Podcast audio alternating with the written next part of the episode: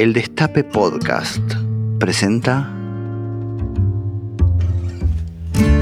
Mi nombre es Adrián Lackerman y esto es Humor en Serio, un podcast donde converso sobre humor con personas que no se dedican al humor. Juliana Gatas es cantante y fundadora del grupo Miranda.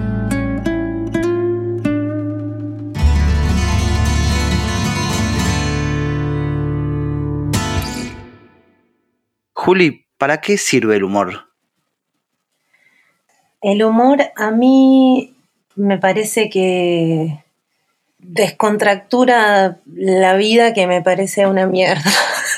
Eh, no, pero, pero algo así, como que el humor hace que valga la pena vivir un montón de situaciones, como que desde muy chiquita fui como el humor desde mí y el humor de los otros me sirvieron un montón. Fui muy payasa, muy, muy de eso, descontracturar situaciones. Odio la seriedad, odio charlar. ¿Qué más? ¿Qué más odio?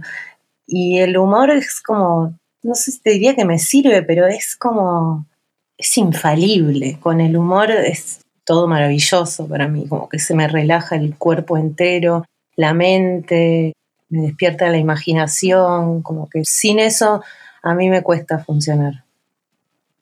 Sabes que justo que decías eso, vi varias entrevistas tuyas y en algunas que son especialmente como serias o reflexivas o solemnes, se nota que vos todo el tiempo estás como le huís a eso, ¿viste? Como que hinchar los huevos, empezás a joder, se renota esa parte tuya. Vos sabés que a mí me, me retó la señora Mirta Legrand en un almuerzo en el que no metí ni un bocadillo me estaba aburriendo muchísimo. Y me empecé a enganchar con un camarógrafo a hacer caras a cámara, visca, pelotudeces. y pasaban los bloques y yo no hablaba y me, me copeteé, viste, como todos ahí, con la intensidad que tiene todo eso. Y antes del final del programa me dice, te estuve viendo todo el programa, chiquita, que estás haciendo caritas a cámara. Si te aburre el programa, te podés retirar.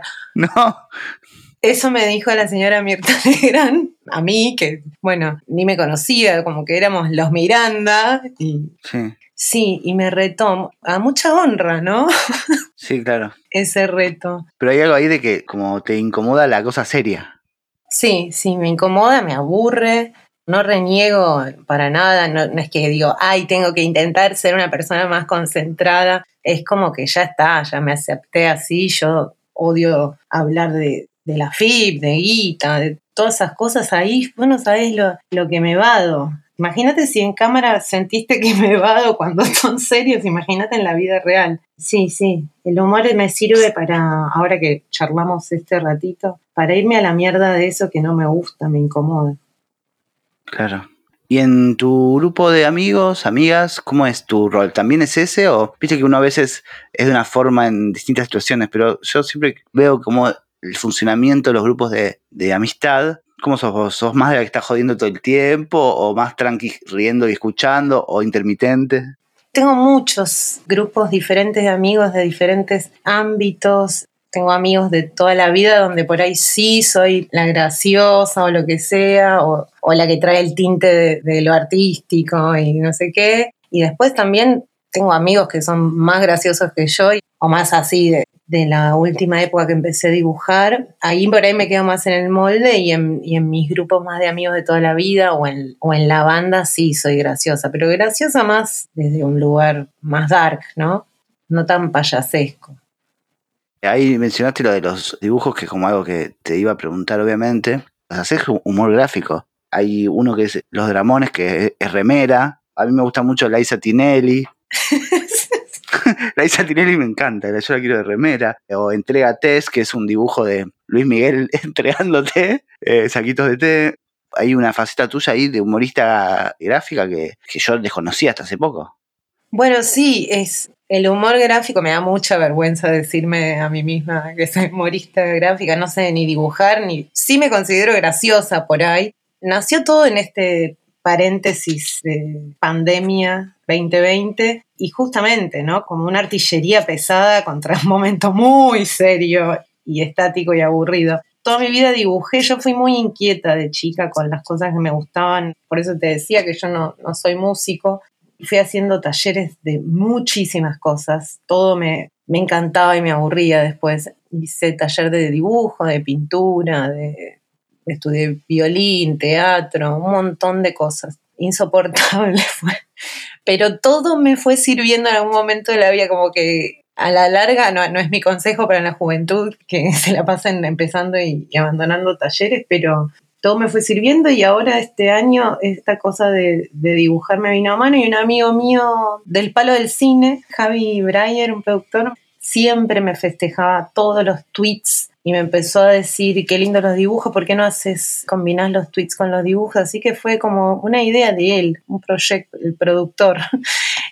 Y nunca se me había ocurrido jamás en la vida. Como que también coincide con que hace tiempo forjé una amistad y desde la admiración más profunda con Martín Garabal, que es mi primo además, y trabajé con él también y, admiro mucho, pero nunca de verlo dibujar y hacer tantas cosas serias, entre comillas, con el humor tan bien hechas, dije yo quiero hacer lo mismo, pero así casi como por osmosis siento que, que le copié y dije, me voy a mandar a hacer eso. Y es muy satisfactorio, me, sorprendió muchísimo el disfrute que tiene, tener una idea y, dibujarla y, que haga reír, es como hermoso. Entonces me, lo tomé un cachitín en serio y salieron lo de, lo, de las remeras y ahora estoy armando un, librito, todo muy rústico y desde el amor, ¿no? Como un fanzine, algo que quiero. Porque... Ah, qué lindo.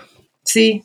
Sí, porque yo, que te sigo también en Twitter, tus tweets son lo que tienen, que es fantástico, que es fuera de agenda total, de lo que uno está acostumbrado a leer en Twitter, que tiene como esta cosa de la actualidad medio insoportable, y con juego de palabras y todas cosas graciosas y desconectadas, como que está buenísimo. ¿Qué es lo que te gusta a vos de eso? Como de la cosa de medio absurdo, del juego de palabras. Sí, es eso. Es, a mí me gusta el absurdo. Me gusta mucho salir de una situación contracturada y llena de cosas que de manual, viste, acá se dice, hola, buen día, ¿qué tal? ¿Cómo andás? Tal cosa.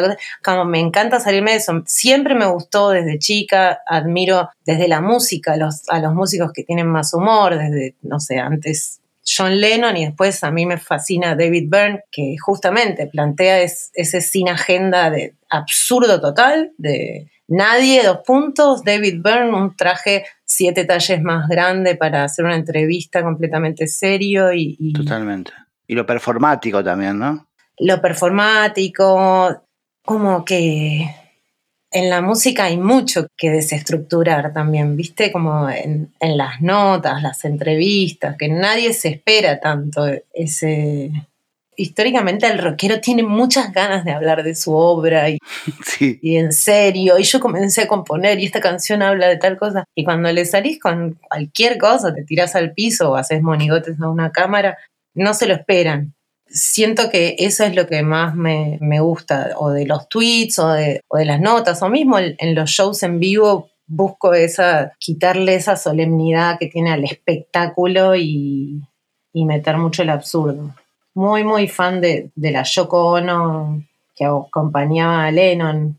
Esa dupla para mí, en los comienzos de Miranda era muy importante. Yo no siempre canté tanto y en algún show he, homenajeado a Yoko Ono cuando se queda al lado de John Lennon en un show abajo de una sábana, ahí escondidita.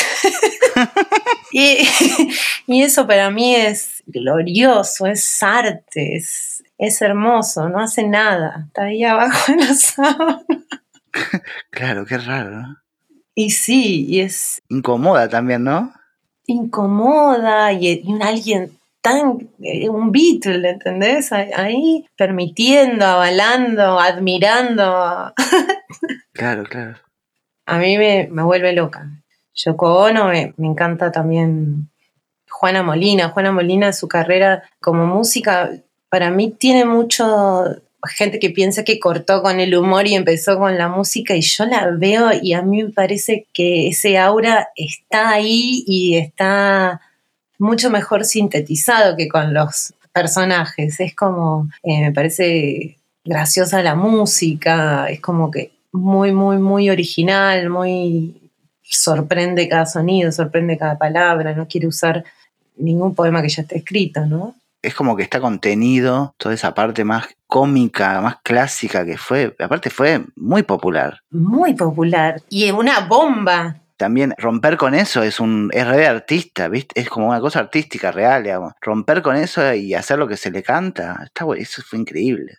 Eso fue increíble. Es como que fue otra obra, ¿viste? Como que tiene claro. la obra televisiva popular, eh, Gasalla disfraces, la obra de abandonar eso y su obra musical.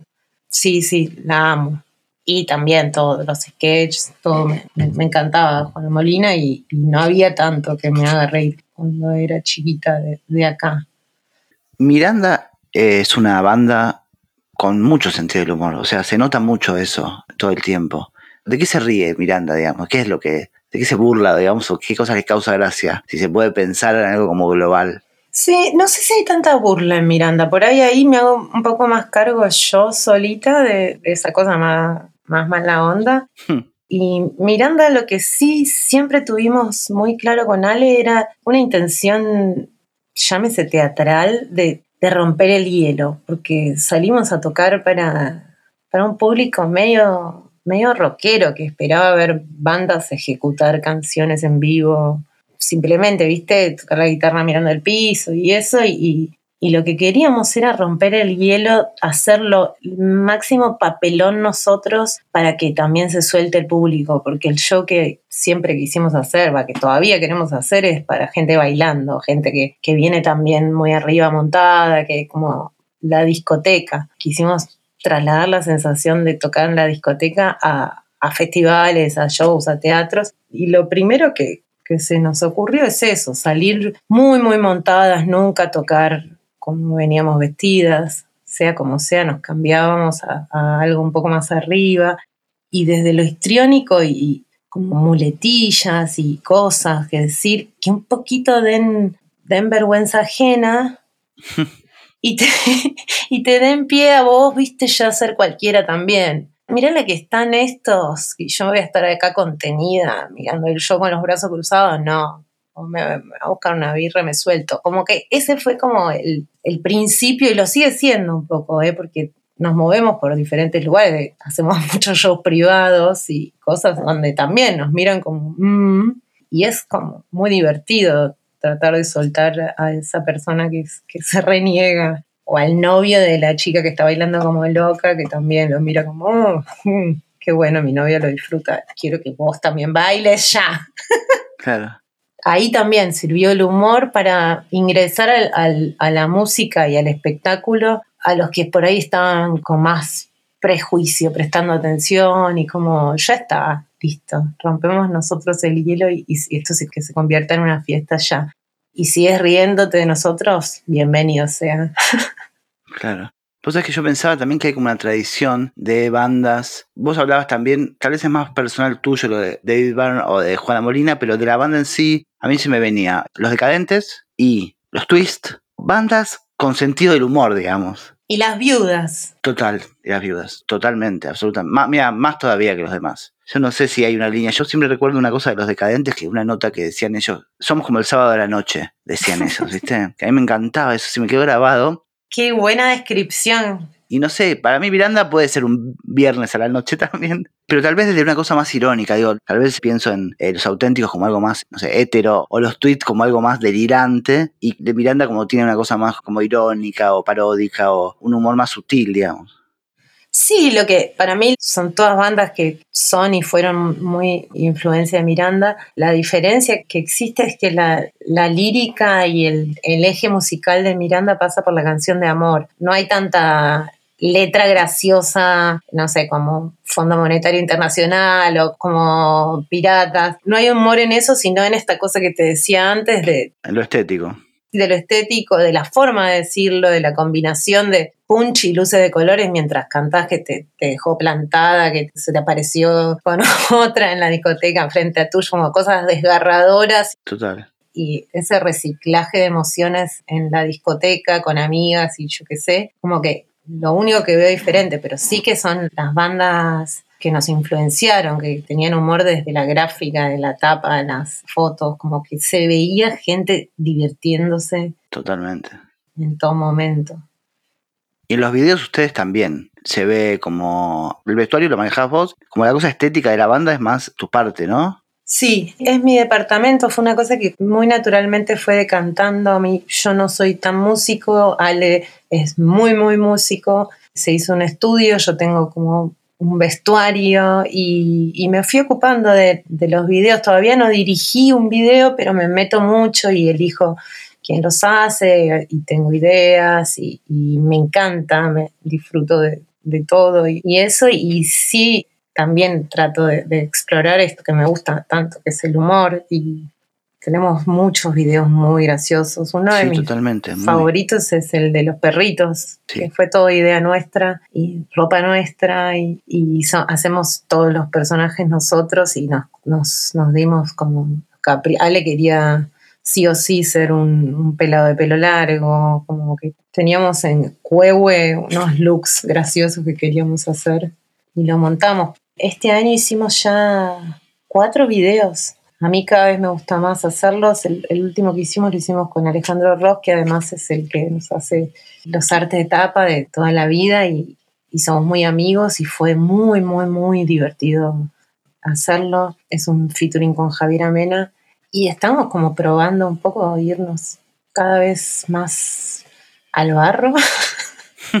A ver cuánto pasa, como aprovechar la plataforma de los 20 años de la banda. Y en este estamos como redarks con dildos, apariciones de Oriana Junco, como supongo que se viene la parte más divertida de la banda, donde ya tenemos como la plataforma de, de gente que nos sigue y herramientas y el poder hacer lo que queramos. Eso también, ¿no? Yo eso te iba a preguntar, digo, como que ahora están un poco más relajados para poder probar lo que quieran, ¿no? Supongo que en un comienzo la banda tal vez tiene algunas obligaciones o cuestiones que los estructuran más. Sí, nos fuimos dando cuenta, como que nos gusta tanto, Ale, a mí nos como que soñábamos con esto y, somos re agradecidos, especialmente cuando la vorágine de las giras, a mí me encanta viajar, conocer lugares, me hago amigos por el mundo, como que tengo una fascinación, un agradecimiento por todavía estar vigente y trabajando en lo que me gusta, que no me doy cuenta de lo que vamos logrando. Cumplimos 10 años y me, desayuno la noticia ahí en vivo, y ahora 20. Y eso como que también nos dimos cuenta lo que vos decís, de que podemos relajar un todo que hacer lo que los caprichos que siempre quisimos hacer, el laburar con la gente que, queremos laburar, tardar lo que queramos tardar. Esos son como los lujos de la permanencia, ¿no? Que también, ¿viste? Insistieron, estas pesadas que insistieron y que se quedaron acá, bueno, ahora vamos a, a disfrutar un poco de eso. Y de los procesos de laburo, ¿Cuál es el más divertido, digamos? El de las grabaciones, ensayos, componer, o tocar en vivo, las giras. Me intriga eso un poco, saber dónde la pasas mejor vos. Bueno, como la gran estructura de Miranda es primero la canción, Alejandro compone en su laboratorio solo, está casi todos los días de su vida componiendo. En algunas ocasiones me llama y escribo letra con él. No es mi lugar favorito en el mundo del estudio, pero cuando escribo letras sí me divierto me gusta, pero bueno, cuando elige sonidos de, una carpeta de samplers, no tanto. Y mis momentos favoritos son exactamente en lo que decantó la, división de, tareas en la banda. Yo disfruto mucho de, hacer vestuario para show, de pensar vestuario, de, pensar videos, de pensar maquillaje, de mirar referencias, miro muchas películas, películas bizarras, películas viejas, me divierte mucho. Y por otro lado, a, nivel acción, me encanta la vida de gira, me encantan los hoteles, los lindos, los feos, lo bizarro, me encanta el micro de gira. ¿Vos tenés una cuenta de Instagram de los hoteles? Antes de los dibujitos, mi otro kiosquito. Sí, ¿no? Digo bien, sí, yo te seguía. Y pasa que se me cortó abruptamente eso. Claro. Tenía una cuenta de Instagram que se llama, se sigue llamando Todas las piezas. Y saqué fotos absolutamente todas las habitaciones donde me hospedé. Y en un momento sacaba una foto cuando llegaba y otra como lo dejaba. Y son muy interesantes los hoteles, los hoteles de acá de Argentina, tienen detalles muy interesantes. Atado con alambre, cosas kitsch, decoración, gestos de amor, son hermosos. Sí, no, y tu ojo, digamos, la mirada era como, todos parecían como planos de una película de Wes Anderson, ¿no? Sí, puede ser, sí. Algo así, ¿no? Sí, simétrica. Sí, pensaba en, el origen de Miranda también y tengo entendido que arrancaron como en una varieté en cemento y me daba curiosidad cómo era eso. Ya estaba lo performático, lo actoral, ahí era más, era un delirio. Me gustaría como imaginarme también cómo era ese inicio nos volvíamos locos por cemento, íbamos a ver bandas todos los fines de semana, Fan People, muchas bandas, bandas de afuera que venían. Yo ya era amiga de Ale, ya teníamos otro proyecto, cantaba canciones de jazz y él tocaba música electrónica. Y en un momento Omar Chabán saca una solicitada en el sí de Clarín, que era el suplemento de, de rock, de música, buscando actores, humoristas, músicos performance, como que era muy amplio para varieté en cemento. Y fuimos los dos. Ale fue un día y le dijo, yo soy músico, hago música electrónica. Omar le dijo, bueno, vas a ser el musicalizador. Pues se convirtió en el que ponía la música de todos los actores, como que toma este mi CD, este mi CD. Era un varieté de muchas cosas, todo delirante, toda una locura, medio zarpado, desnudo, de todo un poco. Omar tenía varios de esos sketches, de hecho se lo armó como a medida de él que quería actuar, tenía muchas ganas de, armar su propio, digamos, festival. Y yo fui unos días después que Ale y le dije a Omar, yo canto jazz y tengo un, disco de pistas, porque era como una audición. ¿Qué disco? ¿Qué pistas? No, no, el grabador no lo voy a traer hasta acá, canta. Es la primera vez en mi vida, yo tenía 20 años, primera vez en mi vida que me ponían así tan cortita. Ay, mira. Bueno, me puse a cantar en el medio que le empecé a cantar un, estándar de jazz, haciéndome un poquito la, graciosa, lo que sea, me empezó a cambiar los idiomas. Ahora canta en ruso, francés. Me empezó a cambiar los idiomas, así me pareció una locura, ya me enamoré de todo lo que pasaba ahí. Re teatrero, pero también el contexto, como teatrero, pero estábamos adentro de cemento, el lugar todo grafiteado, re punk, usándolo, yendo ahí, tomando café a la tarde, como que para mí era un, sueño, fue como un sueño estar ahí. Y hacíamos un, un varieté todos los martes a la gorra. Yo empecé haciendo un numerito de, de cantar jazz y después me fui metiendo de, de extra en los sketches de los otros, me disfrazaba de, de chinita para uno, a Omar le explotaba los huevos en la cabeza en uno que se ponía huevos con celofán, toda una locura. Claro. Toda una locura, que bueno, sé, cada tanto lo revivo, fue hace, fue hace un montón, pero viste, fue mucha data, mucha data, conocí mucha gente. Claro, y el espacio aparte, ¿no? Y el espacio, enorme, Omar ponía unas mesas grandes para que no quede tan vacío, porque venían 10, 20 personas por función. ¿Ubicas? Claro. Y el olor a huevo, a huevo, huevo de gallina, ¿no? Y nada, me quedó, además de, lo iniciativo, de, animarme y de toda esa cosa, ahí conocimos una banda llamada Araca París, que le mostramos el demo que habíamos hecho con Ale de Miranda, donde estaba la canción Imán, y nos invitaron a abrir un show de ellos. Así que fue además de una locura, fue nuestro nido. Ahí nacimos y, se presentaron las, las oportunidades. Después tocamos con Miranda en ese en Clásico Amoral, que así se llamaba la obra. Conocimos mucha gente, ahí vino Lolo a vernos en ese contexto. A él le pasaba música, pero también re personaje, le, se ponía algún sombrerito, y musicalizaba. Y fue increíble, fue como, fue mágico, fue como nuestro paracultural. Total le dio mucha mística a la banda, ¿viste? Porque empezar así, yo no tuve otra banda, pero vale sí, es diferente, como ir mostrando el demo o llevando el demo a radio, que arrancar en cemento, que del mismo lugar donde nosotros íbamos a ver otras bandas, estar desde ahí, ¿viste? Claro, un seteo increíble. Y además seguíamos yendo a ver bandas y como locales, hola. Ah, claro, cuando ya conoces el lugar. Juli, también nombrabas antes también lo de esto de las entrevistas de, los músicos queriendo hablar de su obra, y esa cosa más solemne y, esta cosa de cemento también. Y pienso en la figura de la estrella de rock más pomelo. Digo, ¿existe eso? Digo, Ay, sí. ¿Y es gracioso o es muy patético? Y depende del filtro que le pongas. No, no, puede ser muy patético, puede ser patético. Existe por suerte un poco menos, pero bueno, en los 90 y los 2000 sí, todavía, viste, el, rockero y, el actor se llevan un montón de crédito, tipo la época, la limusina, la... No es muchísimo. ¿No es lógico que haya bajado eso? Como...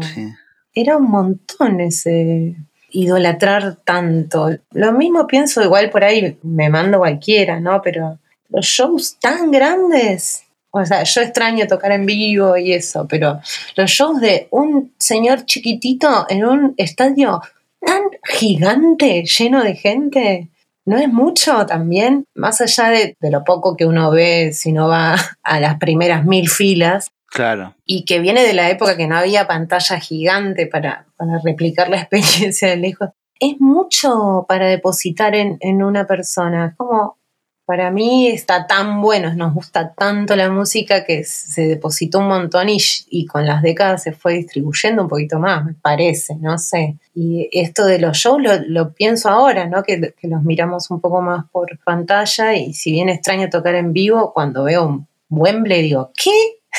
Claro. Es un montón de gente, yo no quiero ir a ese show. Claro. Ni como espectador ni como artista. No, como artista tampoco, no escuchas nada, es un montón. Sí, no, pensaba también como que hay algo del ego desmedido de esta cosa de la estrella, que ya en un momento toca el, medio como lo absurdo y lo, lo semidios, viste, medio como extraño, ¿no? Que mueve masas. Sí, pero también es gracioso porque vos por ejemplo, me pusiste a Pomelo en el medio, entonces ahí ya como que Capuzoto le puso ese acento y es re gracioso, pero por ahí si no ponías el personaje, un toquecito me enoja, el creído, el rockero creído, es medio pesado, como claro. prejuicio, como que está todo bien, pero, pero ya, basta. no es tan interesante, no es tan importante nada. Bueno, con eso pasa algo, tal vez no, no está tan vinculado con el humor, pero viste que en un momento había como una página que era Tu ídolo es un forro. Sí. Donde también como escrachaban a... No, no escrachaban, sino mostraban a, personas, eh, ídolos populares que habían tenido algún alguna actividad delictiva o, habían sido acosadores, abusadores, etc. Y yo una vez lo escuché a Vicentico que decía, tipo, eso de tu ídolo es un forro, diciendo como, ¿por qué no va a ser un forro? ¿Qué es lo que le ponemos nosotros a la figura de los ídolos? Que lo tenemos tan arriba, que son semidioses que no pueden ser una, mierda también, ¿no? Sí, absolutamente de acuerdo. Y aparte, como es, eso era lo que yo quería eh, decir con lo de los shows tan grandes, ¿no? Como que seguro que no nos, no nos puede gustar otra cosa y dividirnos para ir a, ver show. Bueno, es algo también muy, muy argentino de que te guste o una cosa u otra, ¿no? Para mí es tan absurdo idolatrar a alguien y pensar que es buena persona o lo que sea porque se manda una buena canción, como me resulta muy absurdo el tema de la pertenencia de tribu, de forzarte a vos mismo a que no te guste algo como para tener amigos o lo que sea, porque eso, eso era como muy, muy marcado cuando yo crecí. Yo tuve un profesor que una vez le mostré algo muy tímidamente, un profesor de guitarra era, que quería sacarme la guitarra porque se iba de tema de lo que veníamos viendo y era medio, era un tema de No Doubt. quería aprender a tocar un tema de No Doubt. Y me dijo, esto es espectacular, este es un temazo. Eh, me estaba enseñando bossa nova hay cosas re cancheras y re cool de tocar la guitarra. Este es un temazo y nunca te olvides que cuantas más cosas te gusten, mejor para vos. Y a mí me quedó para toda la vida eso. No me, no me olvido como que me, voy en la mía y ahora es mucho más fácil permitirse que te guste absolutamente todo, aún lo que está mal o, un forro, ¿viste? Tu ídolo es un forro. Bueno, me, me, gusta igual. Está súper cancelado, pero me gusta. total, totalmente. Y vuelve a hacer reír. Claro, claro, claro se abrió todo, se quitaron un montón de prejuicios, pero a mí me sigue sirviendo la frase que me tiró ese chabón. Cuantas más cosas te gustan, mejor para vos. Porque la sensación de que te guste algo está buena y la de hacer un esfuerzo para que no te guste es un espanto. Totalmente. Y sin embargo era algo común cuando yo era adolescente. Resistirse a que te guste algo que está bueno, que en el cuerpo te tiraba data, pero para que no te tilden de tal o para pertenecer a tal o, o lo que sea, ¿viste? Sí, sí, desnovismo. Ay, sí. Pero eso, como me la guardé toda la vida y me sigue sirviendo, porque ahora con el tema de esto, de las cancelaciones y eso, digo, ¿qué hago con, con lo que me hizo la obra de esta persona a mí? Me sigue gustando. Claro. Bueno, y en esa línea también pasa algo con el humor que algunos tipos de chistes ya no se hacen más. O también hay un humor que ya casi que no causa gracia. Yo también lo linkeaba con lo de los decadentes que en el Unplugged de MTV tocaron Venir Raquel pero sin letra. Como esta cosa que en la música también hay como temas o cosas que no, no se hacen más, digamos, o que no se tocan más. ¿Cómo ves vos esos cambios del humor y de la música también? Sí, en realidad como que para mí lo importante ahí es si da gracia o no. Las cosas que dejan de ser graciosas estoy completamente de acuerdo de sacarlas, pero después viajar al pasado a borrar una huella, que yo qué sé, porque eso me parece absurdo. Nosotros dejamos de tocar el profe en vivo. Sí. Sin ninguna explicación ni nada, es como algo que decantó en que sí, está bien. No porque nos parezca que haya estado mal cantar la canción en su momento, porque la canción habla de una fantasía, de los juegos de roles sexuales y fantasías, y en ese momento rompía y abría. Entonces, como ir al pasado y decir nunca deberíamos haber cantado esto no me parece. Sí me parece que ahora se presta mucho más a confusión y a cosas turbias y a que no se entienda la verdadera intención del tema que era abrir la cabeza y jugar a roles sexuales o, hablar de sexo en canciones o lo que sea, ¿entendés? Como presentar una cosa de, de, la que no sentíamos que haya tantas canciones, ¿viste? Como nos encanta Virus, que tienen un montón de connotaciones sexuales y cosas así, y muchas citas de, sexo en las canciones de Miranda que te levantan, viste, como que en la discoteca están buenísimas. Pero esa en particular, de la fantasía del profe, obviamente perdió la gracia y se presta confusión. Entonces, no tenemos ningún problema de no hacerla más. No sé si jamás en la vida, o pero sí que la, la apartamos. Sí, pero hay algo como una confusión ahí de que pasa también en la literatura, de que se confunde los autores con los narradores, digamos. Lo que ustedes plantean también es como una cosa ficcional. Sí, la idea es parte de una ficción, pero no hay tanto lugar a desarrollar la explicación en una canción. Entonces, a ver, por la duda, esto no lo hacemos. Yo sé y yo la canté mucho tiempo sabiendo que era rara, pero con la convicción de que sabía de dónde venía y era un lugar de, abrir cabezas y no de, perversión, de hacer, ¿entendés? Claro. Cuando los tiempos cambiaron y se convirtió en algo que tendríamos que explicar una hora, lo que mi, mi favorito, hablar solemnemente. Entonces no, ni la, ni la hagamos. Claro, ¿para qué? Total, total. Otra cosa que aparece siempre cuando hablamos de, del humor es el tema del prestigio y que el humor suele no tener eh, no, es valorada como una rama artística y como que tiene esa cosa que los Oscars nunca le dan premios a las comedias. ¿En la música hay algo de eso de ramas de la música que prestigiosas o no? ¿O eso no tanto, digamos? Como el pop también tiene prestigio y, es muy valorado. Sí, yo siento que el valor en la música es por ahí un poco, no sé si exagerado, pero es muy, muy importante el autor el compositor, el cantautor, viste, como que hay un, es como, eh, y haces tus propios temas, es como muy importante en la música desde siempre quién lo hizo. No me parece que esté mal ni nada, pero yo tampoco nunca le di mucha bola, no me interesa tanto como si somos cinéfilos, re nos fijamos quiénes son los guionistas y, los directores de una película, pero en realidad nos quedamos con la película, nos gustó la película, con todos los que le hicieron. En la música es muy quién lo escribió, quién lo hizo, o el autor. A mí me, me importa un montón eso y también me encantan los intérpretes. No es como defensa, yo a veces escribo y a veces soy solo intérprete y a mí me gusta mucho la, la interpretación de la música y lo que cambia según quién la canta, quien la interpreta, es, es increíble. Es tan delicado, la expresión es, tan esencial como a quién se le ocurrió la combinación de palabras y de sonidos para escribirla y quién sintió de esa manera como para expresarla y sacarla al mundo, ¿no? Como que para mí son importantes las dos cosas. Y en lo del género del humor estoy completamente de acuerdo con vos, para mí es mucho más importante que, que ahora el documental está de moda, pero ¿qué otra categoría hay en los Oscars? Es... Sí, no, drama. Drama, sí. No quiero más dramas en mi vida, la canción de Fangoria solo comedias entretenidas. De todo lo que veo yo y lo que consumo y disfruto, el gesto humorístico está. Por ejemplo, nombraste a Vicentico y para a mí Vicentico cantando un bolero desgarrador me deja una mueca de humor que a mí me sirve para vivir, ¿entendés? Es como me emociona, me da lo que necesito, como claro. ese gesto. Y, y en Miranda siempre como que hicimos eso, que tenga esa liviandad, acá está lo que hago, pero también me chupa un huevo.